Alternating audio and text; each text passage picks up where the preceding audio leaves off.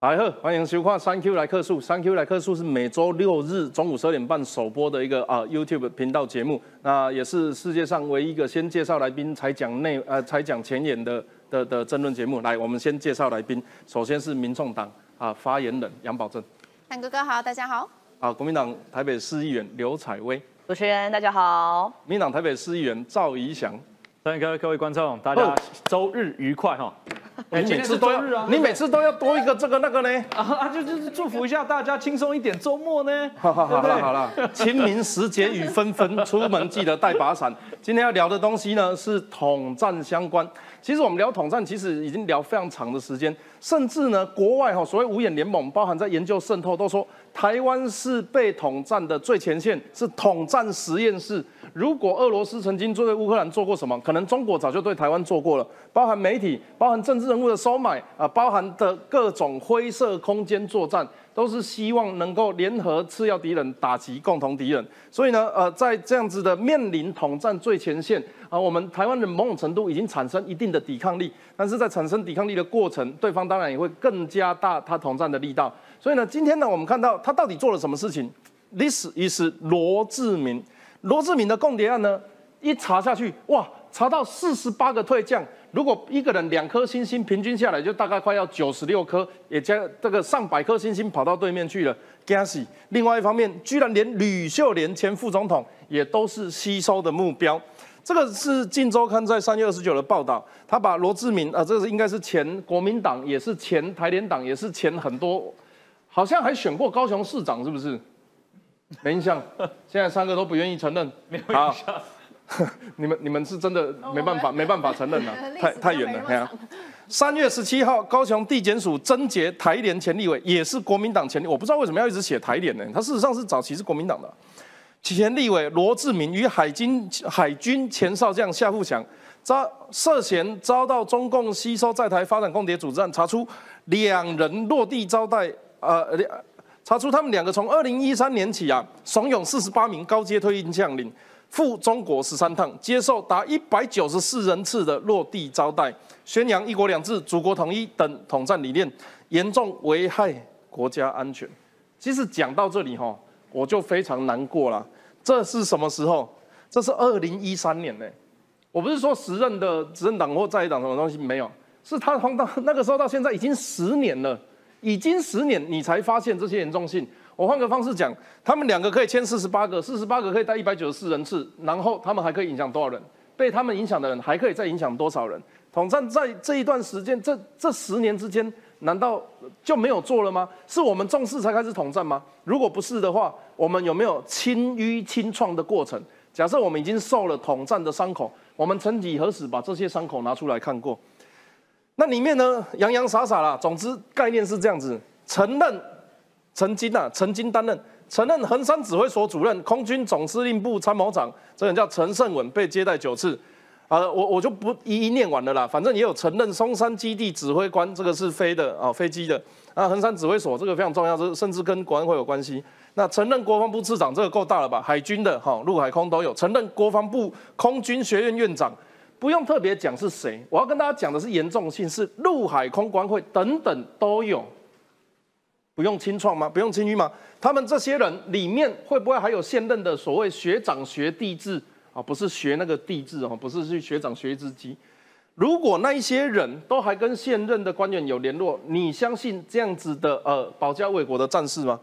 战士们吗？所以不甩同袍，他们怎样舔中风潮？有还是有一些人推意上这样斩风骨？呃，这个是夏富祥透过了前海军副总司令退役的中将，叫做高阳，邀约苗永庆副中，结果三度邀约，三度拒绝，这个叫做有风骨的退役上将。所以同样的行为嘛，啊啊来了，回来中国啊，他们可能不会这样讲。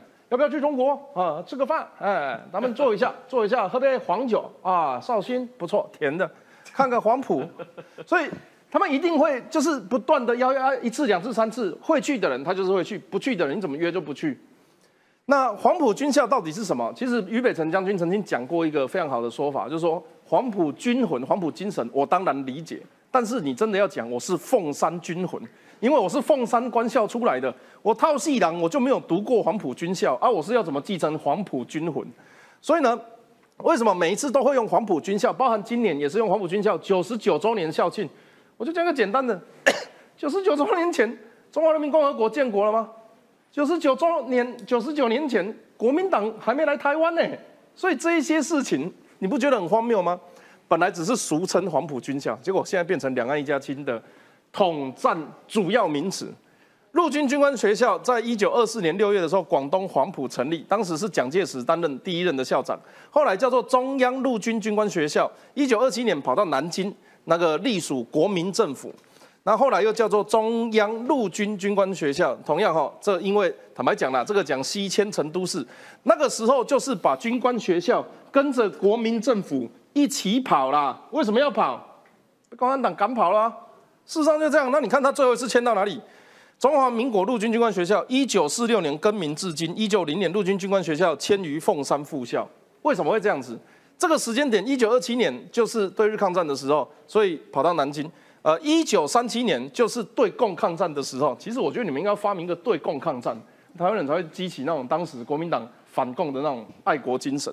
对共抗战期间，一九三七年西迁成都市，大家知道国民党第一次这个首都搞在成成都市，就是跟共产党。打起来嘛？结果呢？中华人民共和国一九五五年第一次授勋，什么意思？他把这个东西变成共产党，他把这个军官军官学校的所在的呃，这个不管是地点、物品、房舍，甚至是呃人员物资，变成是他们的。这跟过去大使馆一样啊。以前中华民国跟韩国建交，他有自己的大使馆。后来韩国在不知道九二年的时候跟中华民国断交。然后跟中华人民共和国建交，因为中华民国说汉贼不两立嘛，所以他两个只能找一个。那最近有传出一个双重承认，有机会我们再做一题来讨论。他就说啊，你自己说这个是中国大使馆呢，中华民国那个时候间称这这个是中国大使馆啊，我现在承认中国是那一国，你出去。所以台湾有一阵子莫名其妙的很讨厌韩国，是因为当时的政府的应对会觉得啊，你们不承认我是中国人，所以搞到台湾人很反韩。韩国人那个时候很莫名其妙，哦，我又不反台，为什么台湾人反我？然后到后来，甚至是世界杯足球赛的时候，我们就说它是一个呃这个行为不太好的国家。可是事实上，台湾对韩国到底历史上哪里有仇？你们可以去思考一下这件事情。十大元帅有五个出自黄埔军校，十大将中有三个出自黄埔军校，其他上将、中将、少将加起来数十人。你可以理解，在这个过程里面，共产党是没有用到这个黄埔军校的，但是他透过一九五五年的授勋之后。他可能本来有七个将军，然后再找了三个黄埔军校的。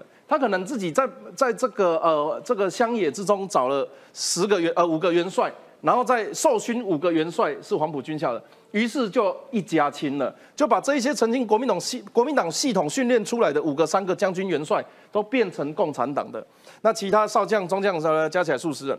狭义的来解释，黄埔军校就是指在黄埔岛这个阶段。共开班开了六班的这个训练，其次也是蒋介石倚重的核心。但是问题是，对台湾来说，到底跟现今凤山毕业的将领有什么关系？你要叫学长没有问题啊，就是我在学的时候，你是我的教官、老师、学长，那我叫你学长那有问题。我在学的时候，你就在共产党当将军，我还去跟你一家亲，那你不觉得这个很错乱吗？所以，俞北辰将军的凤山军魂，我觉得定义是非常好。那另外一方面，三月二十九号的时候，我们那个时候才讲什么啊？迄将军将官莫去中国啦！你若去，咱会策乱，咱都唔知这到底是保家卫国，还是还是把迄个这个要甲台湾送出去？你安尼我策乱，你卖过啦！所以后来吼，千拜托万拜托，退辅会的主委也拜托，国国防部的部长也拜托。其实这个干嘛要拜托？应该要下令。不过这个是跟大家看法不一样。好，总之呢，这一些曾经拥有国家机密，呃，这个可以说是甚至是早期拥有兵权的这一些将官，呃，这个跑到中国去参加黄埔九十九周年校庆，哇，名义上一片反对。那后来呢，也非常，后来人数据我所知非常非常少，还是有人坚持要去啦。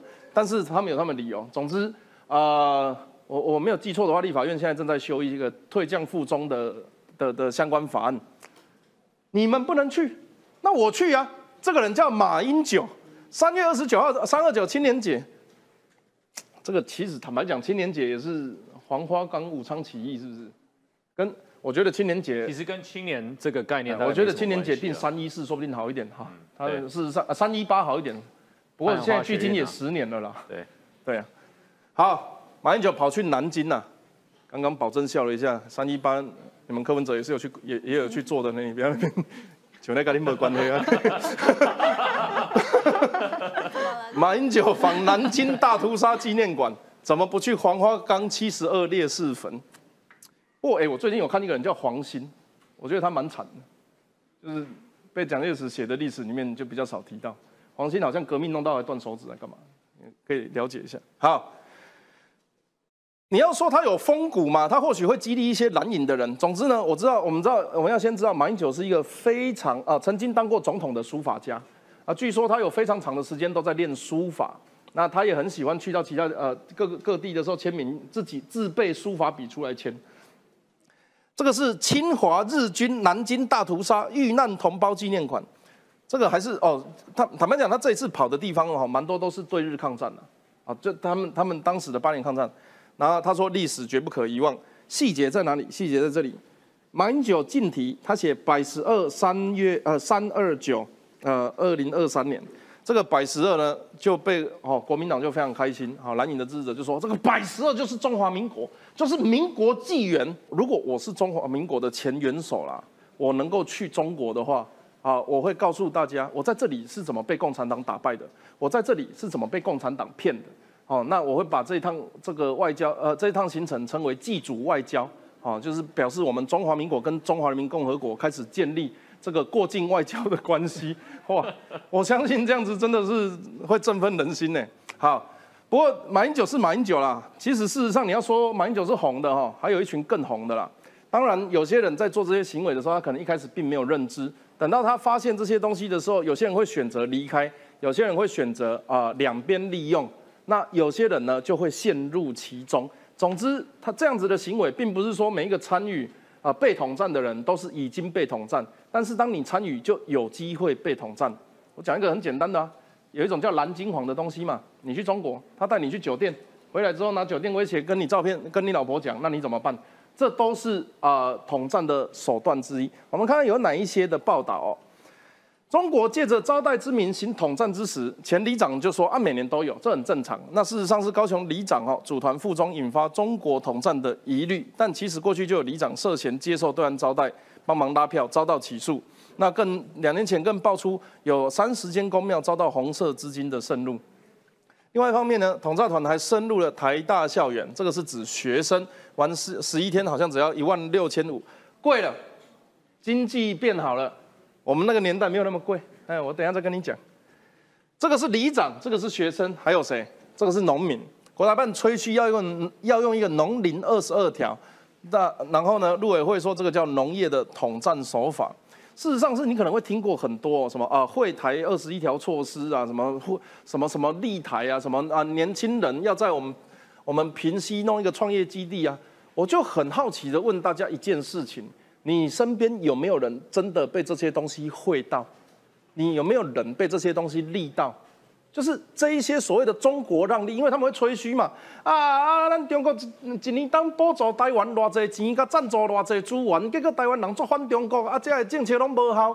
当然他们不会讲台语啦，但是问题是，这些钱到底去哪里了？有没有想过？就他们补助的这些嘛，我们要给青年创业啦，我们要我我我我们要这个这个嘉惠农民呐，我们要。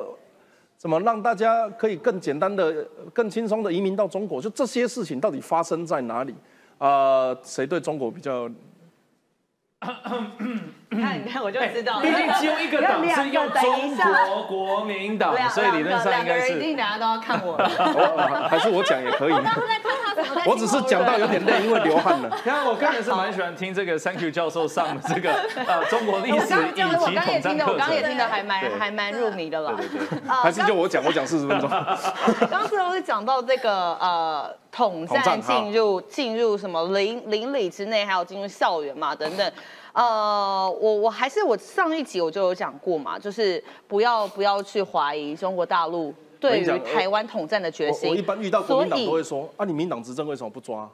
哎，其实民进党现在应该说，民进党现在他也是有，我知道是其实是有在做一些措施了。对，其实我知道了，就我我知道，我知道是有在做，是有一些基层有在做一些红色渗渗透的一些事情啦，所以我不会去做这样的质疑。但是说那些有没有，我坦白说不能说完全没有，但是如果你要说有没有那么那么的夸张，其实我觉得也倒。不不至于，因为你说中国大陆会用各种手法去统战，这是我们都知道的事实嘛。然后你说林里长是不是有被有被中国大陆招待去中国大陆，然后进行一些统战啊，甚至是呃，可能民进党的支持者会说是洗脑的一些作为，可能我相信有招待，但是去然后呃那样的说法是不是是是不是是洗脑，或者是不是想要改变的想法？那我觉得每个人解读就有不同了。那可我觉得回过头来说，其实我觉得现在台湾的。民众他们是非是我们是非常非常聪明的，也就是说，不管是里长，不管是邻里，或或者是呃这些大学生，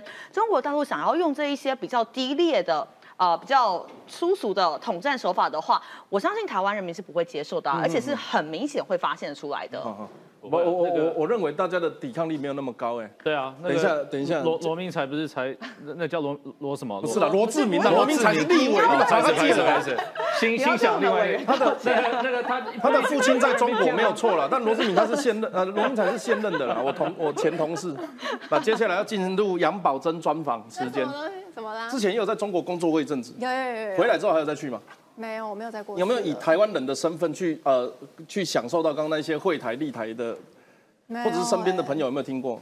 没有，没有听过。但是，但是我可以分享一下，因为其实的确可能，呃，过去有一段时间，其实台湾跟中国大陆那边好像还没那么紧张的时候，其实还蛮多人会吸进去那边工作，甚至有一段时间是还蛮多台湾人会期待可以吸进去中国那边。有一段时间可以领到两份薪水。两边薪水，这我就不是很清楚了。但是哦，因为很多人会觉得说，哎，都是讲中文，那又觉得我好像想要在台湾，呃，台湾以外的地方，然后有其他工作经验，好像有些人就会选择他去中国大陆那边。那但是我觉得当时会有一个状况是，我有听到有一些人的分享是说，他们当时可能会用一些比较这个优惠的一个方式，然后吸引你过来之后呢，但他可能在学完你的技术之后。你可能就失去那个利用价值了。他当时可能会用比较高的薪水，然后把你请来作为比较高阶的干部。但等到我把你的经验哎都学完了之后，哎，不好意思哦，那个我们请我们自己的人就可以了。没有啊，现在就都没有。所以你已经下定决心可以骂他们了。不是，没有。我跟你讲，我觉得工作是一件事情，但是我觉得在整个意识上面，我可以理解这边，因为讲到说什么有一些什么村里长啊，或者有些学生或什么，其实以现阶段来说，我相信还是有一些人可能会想要去那边看看。我觉得还是会有这一部分的民众会有这样的心情，但。我觉得还是要提醒，因为真的还是会有一些这个危机在。因为这个危机是说，我觉得那个整个背景已经不同。其实我那时候去的时候，两岸还没有那么紧张。我必须说老实话，那个时候大概是一六一七年那个时候，比我还晚。对，那个时候，哎，比你还晚嘛？你这是几年的时候过去？一、一二到我一二到一六啊。哦，那你比较早。对，就是那段时间其实没有那么紧张。我觉得真的是从反送中之后，嗯，就整个大爆炸。对，所以我那时候其实刚好我人就在那边。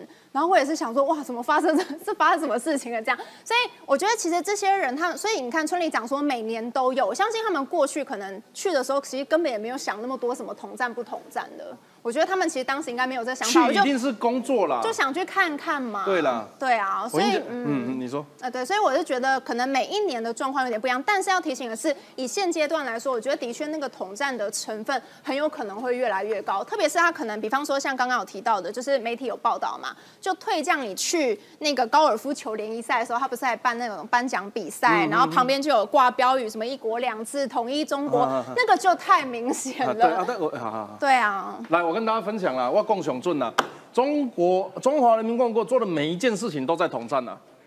你去那边工作，就是成为被统战的一份子。哎，我我先讲，被统战不是坏事。台湾现在就是被统战的，我们不会觉得台湾是脏话。我们会成为被统战的一份子，是因为我们有利用价值嘛？但你要不要被利用是个人的选择。我只是要讲，他做每一件事情都是在统战。把你去那边工作，我就讲很简单的，比较比比较大家比较常知道的就是啊，演艺人员去那边工作，你可以选择你呃是被上字幕的，还是你亲口讲出来你是中国台湾嘛？甚至是有些人就讲我是中国人。台湾人没有那么无聊，大家都知道，事实上也有很多包含呃个人、包含团体、包含幕前幕后去那边工作，他平常不讲政治，那我们就知道你是去赚钱的，我们也不会去追你那个。但你把那个我是中国人，或者是我是中国的演员，我是中国的歌手拿出来说嘴的时候，就表示什么？你的歌喉不怎么样，你的演技不怎么样，你不如果不讲中国人，你没有办法在中国这个生存下去。你只因为你是台湾人的身份，你就成为被统战的价值。甚至是小粉红都会在有这个中国国际事件的时候，在那边四处找。哎，你没有祝中国生日快乐啊？你没有发中国一点都不能少的文啊？所以你就是呃台独啊？你就是不支持一国两制？他们就是会四处去找。所以他们每生活中的每一个呼吸都在统战你。我讲一个最明显的例子。我有一次，我有一次去中国，我刚落地，啊，然后换 SIM 卡。我换我我那个时候很流行双卡手机，就一张在中国，一张在台湾。然后我们去的时候，因为我回我习惯，我回来我会把中国那一张拔起来，我不会两边都接了。我回台湾就是要放假了，我还在那边跟你接中国电话，而且他们那边的老板都很没良心，半夜也要打。好，卡插着，进去打开，哎，没有讯号，我不知道是手机坏掉还是网卡坏掉。我就问那个师傅，师傅就建车司机，他们什么人都叫师傅啦，煮菜的也叫师傅啊，带路的也叫师傅啊。啊，师傅，这个啊，你们中国通讯，他们的呃那个叫中国移动，中国移动，你们中国移动的什么？我就说，你们中国移动这边是不是讯号比较不好？我们那个时候要往郊区开嘛，我们那大大的片场都在比较郊区的地方。然后那个司机就问我说：“什么？你们中国？我们中国？” 因为他知道我是从机场出来的，他就知道那个可能是台湾。没有把你赶下车。我我什么？他把我赶下车，我把他赶下车，我把我请他把我赶下车，我就说：“路边停就好了。”你这台车我坐了，这个这个骨头会变软，我就说我要下车，就是。对他们来讲，当然他们也有狂热的跟不狂热的啦。但是他们呼吸之间，好到第二阶段是什么？我不知道你们有没有听过，你们可以去问问看。有一种六千招待团，艺文界啊、体育界啊，甚至是这种里长的之间，你六千块买机票去到那边，一切都他们出。所以我刚刚说一万六千五涨价了，包含学生。你六千块一张机票飞过去，落地之后的车程、住宿、吃饭啊，甚至是呃这个。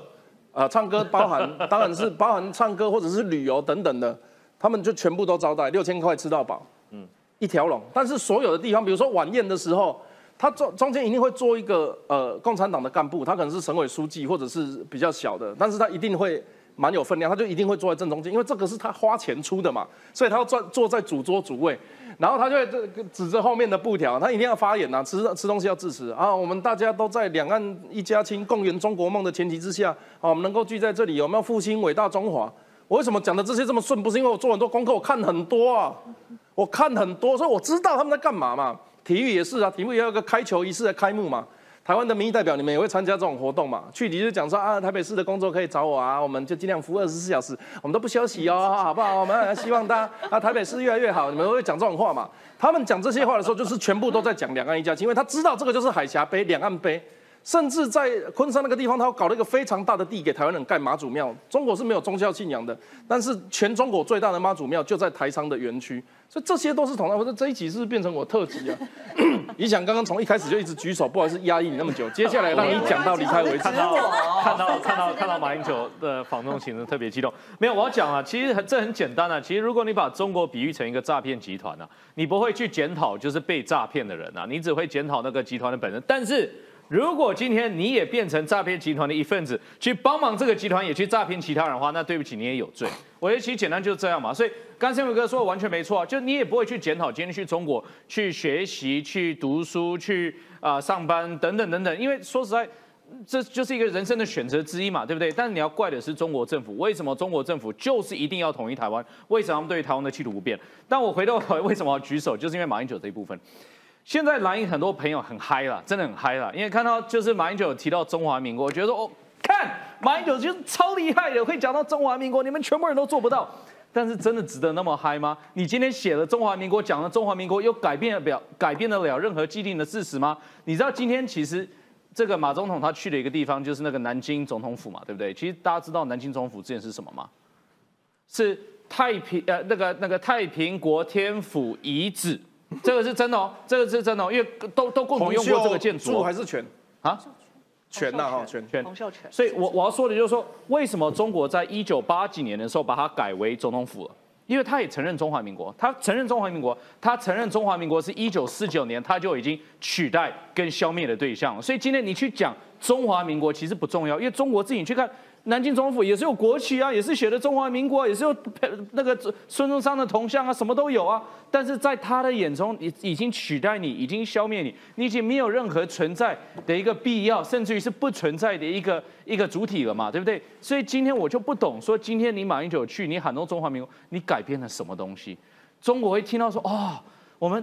这个马英九喊出中华民国，现在不能统台湾了。原来他们存在，我过去都不知道哎。过去看新闻，我都不知道他存在。看新华社嘛，没有办法讲中华民国。那过去不存在，我现在知道他存在，我要尊重他民族等等，这不可能事情，不可能事情。所以我就说。今天很多蓝营朋友看到马英九去讲中华民国很嗨，我觉得是完全没有必要的。其实我觉得马英九有讲出台湾总统，我觉得已经算还蛮不错了。我我我保保证他讲到这四个字，我觉得蛮不容易。他说的不好，我不是要说今天是要贬低他或什么。他其实讲出这些话，我是鼓励他的，因为他做到其他人做不到，包括很多国民党过去的访团也都做不到的。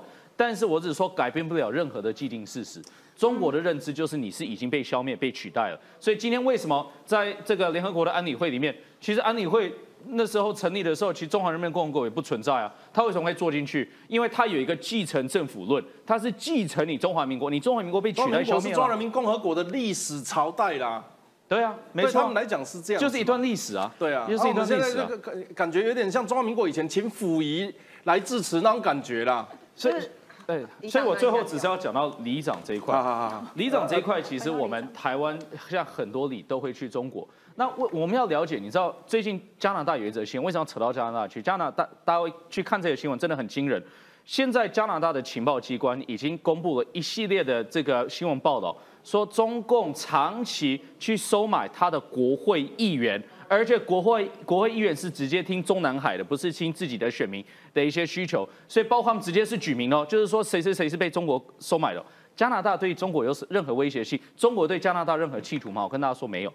但中国对台湾是不是有企图？所以如果他在加拿大这种地方离他千里之外，都可以嚣张到花钱到去买他们的国会议员。可想而知，他在台湾进行的统战作为到底有多深，花的资源有多少，而且幅度有多宽。所以我就说，这个里长的事情就是非常象征的。其实里长只是冰山一角啊。说实在的，大家都知道啊。其实透过宗教团体，透过运动赛事，透过文化交流，透过艺人。各方面都是在进行统战，因为中国对台湾的企图是非常非常明显的。啊，陈慧议员，不好意思。啊，我我想讲一下，就是刚刚以前有提到说，呃，马马英九前总统去这一趟没有改变任何事实嘛，对不对？对，没有没有没有。对，那我想，好，我我想要我想要回回问一下，那以翔，那请问一下，民进党要如何改变中国大陆对我们统战的决心呢？可以啊，非常简单。对，要怎么改变？让中国习近平今天醒来。发现说，我就算想具体做法，具体做法，我觉得非常具体。我想攻击台湾，但是我攻击不了台湾，就这么简单嘛。我们希望的就是每一天，习近平也好，中南海也好，解放军也好，他醒来发现说，我看到现在台湾的军事战力，我看到他的民主同盟关系，我想攻击他没办法攻击他，我们台湾就有自由跟安全的一个生活我不会去 diss 他这一段说法，但是我要说，那这样子的做法之后，对台湾。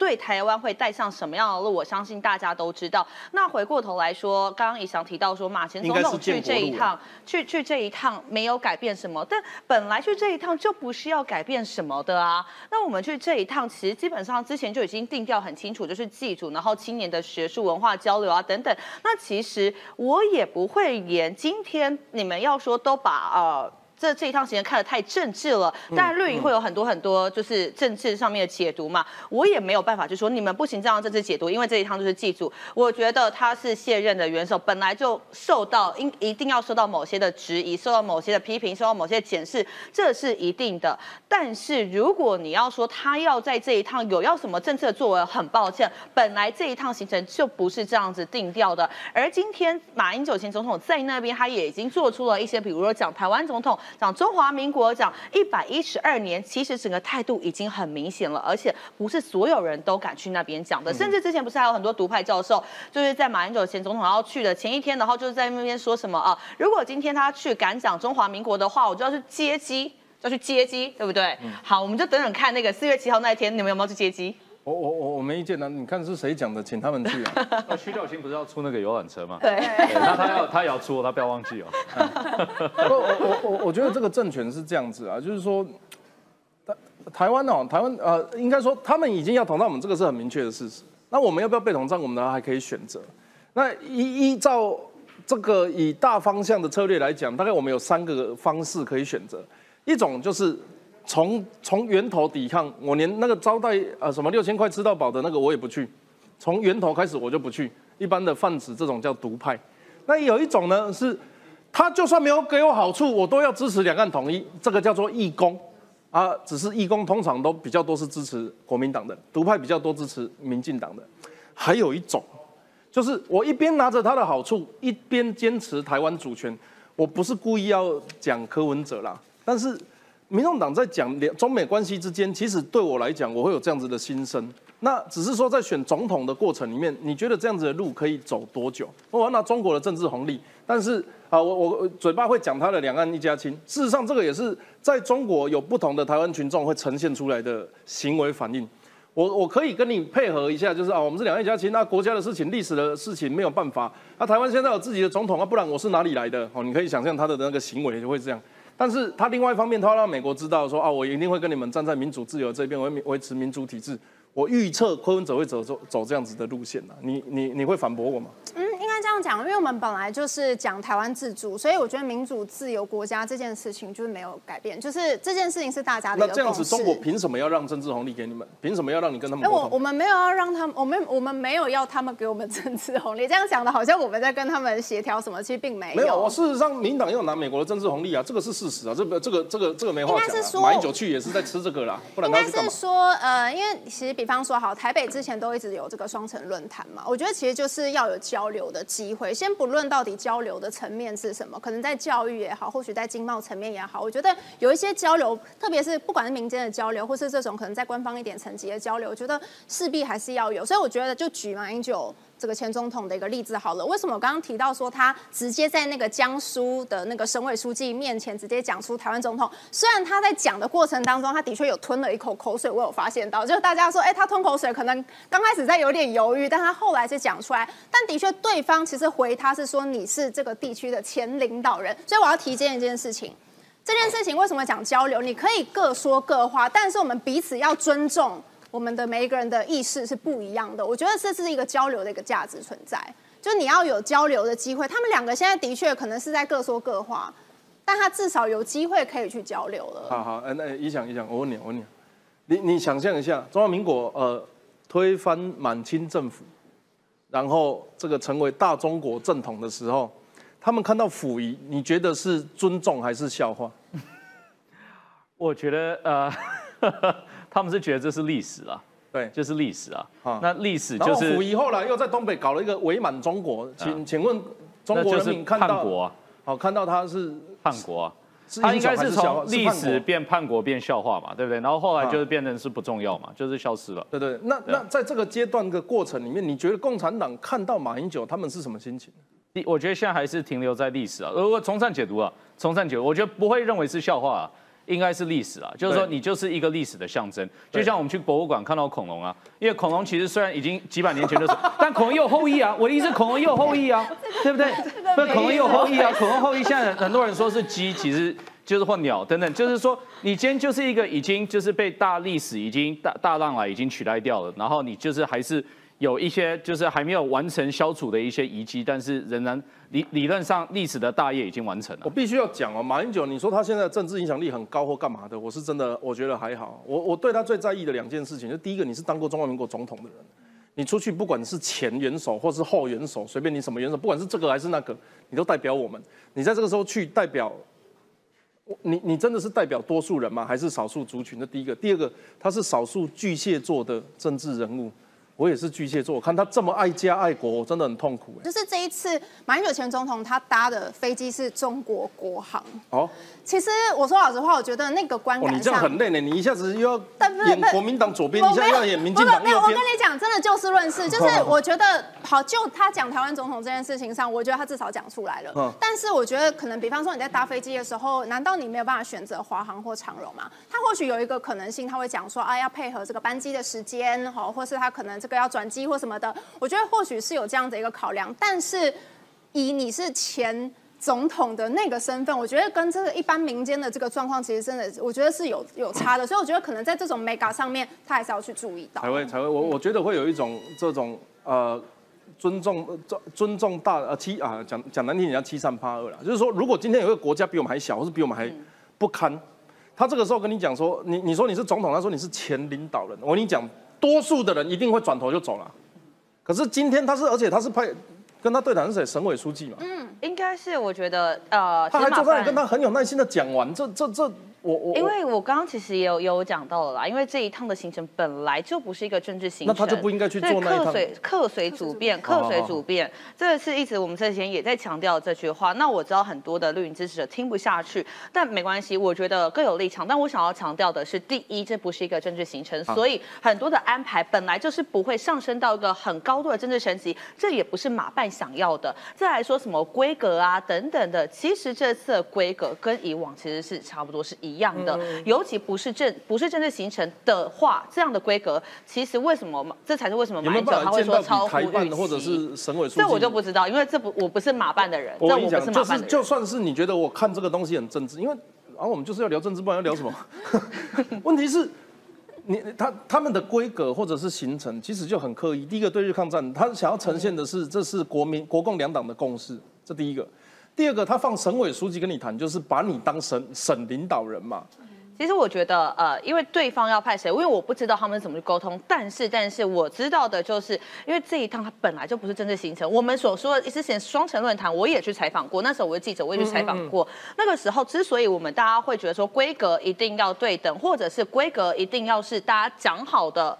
那前提是因为这个是我们的一个市政交流行程，这我们本来就有政治的成分在。我今天是以市长的身份去对你，所以你理当你的规格要拿出来。但是这一次马前总统就不是嘛？马前总统他的确他有卸任元首的一个身份，但是他的前提是我去祭祖，所以今天我没有要去跟你谈什么政治议题。那你派谁来？对我来说没差啊，对不对？我又没有要来跟你谈什么合作备忘录，但元首也不能谈谈合作备忘录没那那我问你哦，你你的感受，因为中国的人民哦，你你的感受上是欢迎的多还是呛下抗议的多？呃，因为我不知道，因为我看我这几天看这个新闻上面报道是欢迎的是比较多的啦，欢迎的是比较多。欢迎的应该是政府。欢迎的也有欢迎，像今天他不是去那个大学吗？嗯，然后也有访问到几个大学生，那很多大学生也是说，哎，马马总统来，很多都进劳改营的，那个不准。不，没有，不管他们要不要进劳改嘛，他们话已经讲出来了嘛，对不对？对嘛，还是有人欢迎嘛？那你要说会有人抗议，一定也会有啊。像前几天的确也会有，比如说那个呃交通上面的问题啊等等的，然后就有人觉得说，啊一个马英九来，为什么要这搞搞得我们交通乱七八糟？一定也会有啊。所以这个。不管是谁去，你抗议跟欢迎绝对都会有嘛。你认为他这一趟是加分？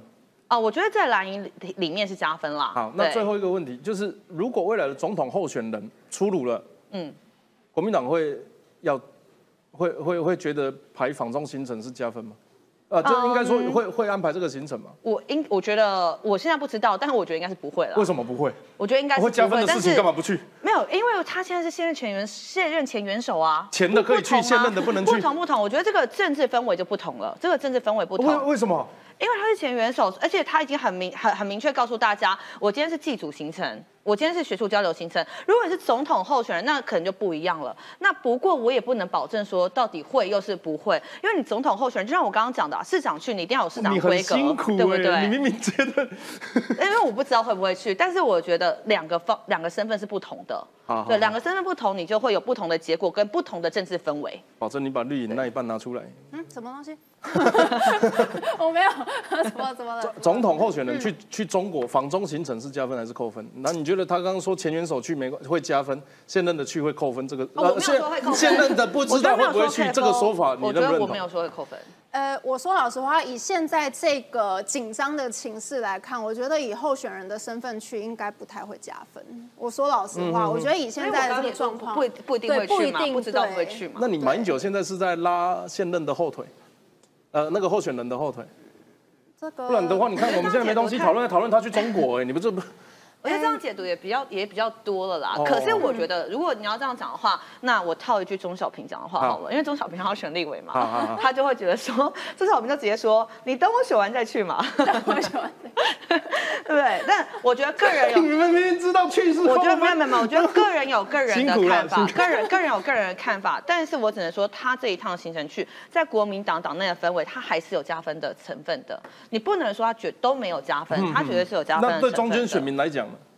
对中间选民，因为我我觉得现在我没有看到那个数据，我不知道。对，我觉得可能会有一点疑虑。以中间选民来说，但我觉得泛蓝的话，应该我觉得大多 maybe 我觉得会蛮认可的。但其实我觉得中间选民是无感诶，因为无感吗？无感，因为大家都在关注狒狒啊，狒狒，搞不好现在没有人知道马英九在一塔路。有吗？狒狒要演多久？对了，我觉得对啊，中间选民可能，我觉得中间选民还是会看，只是他们平常不表态。但我觉得他们其实都有默默在观察。所以我要提醒的是，因为马英九前总统还有几天的时间在那边，其实他那个时候讲出“客水主变”四个字的时候，其实大家会有一点点忧虑，就是我宁可你。把行程整个摊在阳光下，就是公开透明，让我们知道。因为当你讲出这四个字的时候，大家就会觉得有很多想象空间。